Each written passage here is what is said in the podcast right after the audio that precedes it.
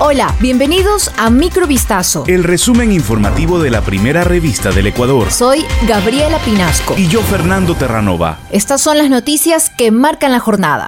El presidente Guillermo Lazo calculó este martes que el país podría recibir ingresos adicionales por 1.500 millones de dólares este año por la venta de petróleo, si se mantienen las condiciones actuales del mercado. Aclaró que, si bien es cierto que el precio del petróleo ha subido a niveles importantes, los cálculos locales se deben hacer con referencia al crudo oriente ecuatoriano, que tiene un castigo de aproximadamente 10 dólares. Es decir, ejemplificó, cuando se vea un precio WTI de Texas de 100 o 110 dólares, el precio real del crudo ecuatoriano es 90 o 100 dólares. Ecuador basó su presupuesto estatal para 2022 con un promedio de 59,2 dólares por barril de crudo. Lazo aseguró que los ingresos petroleros deben repartirlos con los gobiernos autónomos descentralizados, con la Amazonía y con el gobierno central. Las amnistías a 268 personas han abierto el debate en la opinión pública en torno a la pertinencia de la medida. Por un lado, representantes de la sociedad civil anuncian protestas y recursos jurídicos para revertir el beneficio, mientras que Pachacutic reafirma que este es un gesto necesario de pacificación.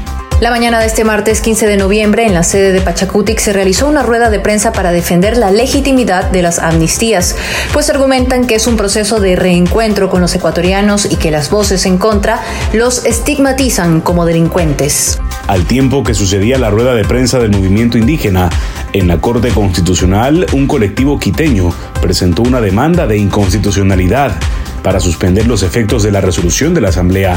Esta iniciativa respaldará la acción de protección y medidas cautelares interpuestas por Andrés Páez. Asimismo, otras voces de la política se han sumado al rechazo de las amnistías, como el exalcalde de Guayaquil, Jaime Nebot, quien en entrevista con Ecoavisa recalcó que está en contra y señaló que existió un trueque entre el gobierno y UNES.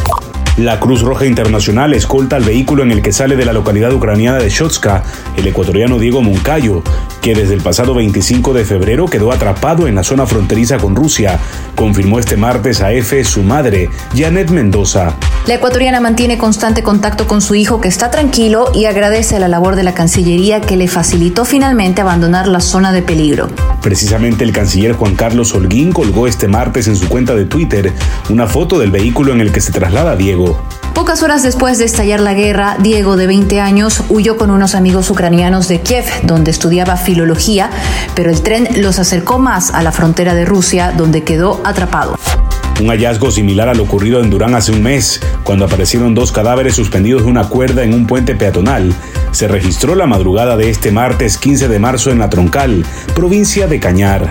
En un puente peatonal de La Troncal apareció el cuerpo de un hombre que habría sido decapitado y luego colgado en el lugar. Sobre la víctima se conoce que fue identificada como Cristian M, de 36 años.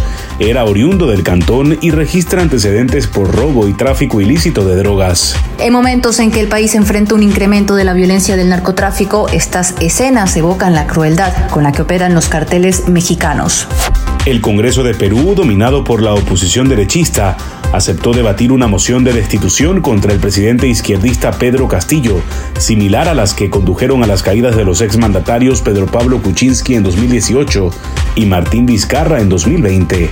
Ha sido admitida a debate la moción, anunció la jefa del Congreso, la opositora María del Carmen Alba, luego de que la iniciativa fuera aprobada por 76 votos, 41 en contra y una abstención. Castillo podrá asistir a la sesión del Pleno para presentar sus descargos o enviar a un abogado que lo represente. Se trata de la segunda moción de vacancia contra Castillo en los siete meses y medio que lleva en el poder. En diciembre, recordemos, el Congreso desestimó la primera. La oposición alega incapacidad moral de Castillo. Si es destituido, el poder lo asumiría su vicepresidenta Dina Boluarte. Pero expertos dudan que los opositores puedan cruzar el umbral de los 87 votos necesarios según la Constitución. Esto fue Microvistazo. El resumen informativo de la primera revista del Ecuador. Volvemos mañana con más. Sigan pendientes a vistazo.com y a nuestras redes sociales.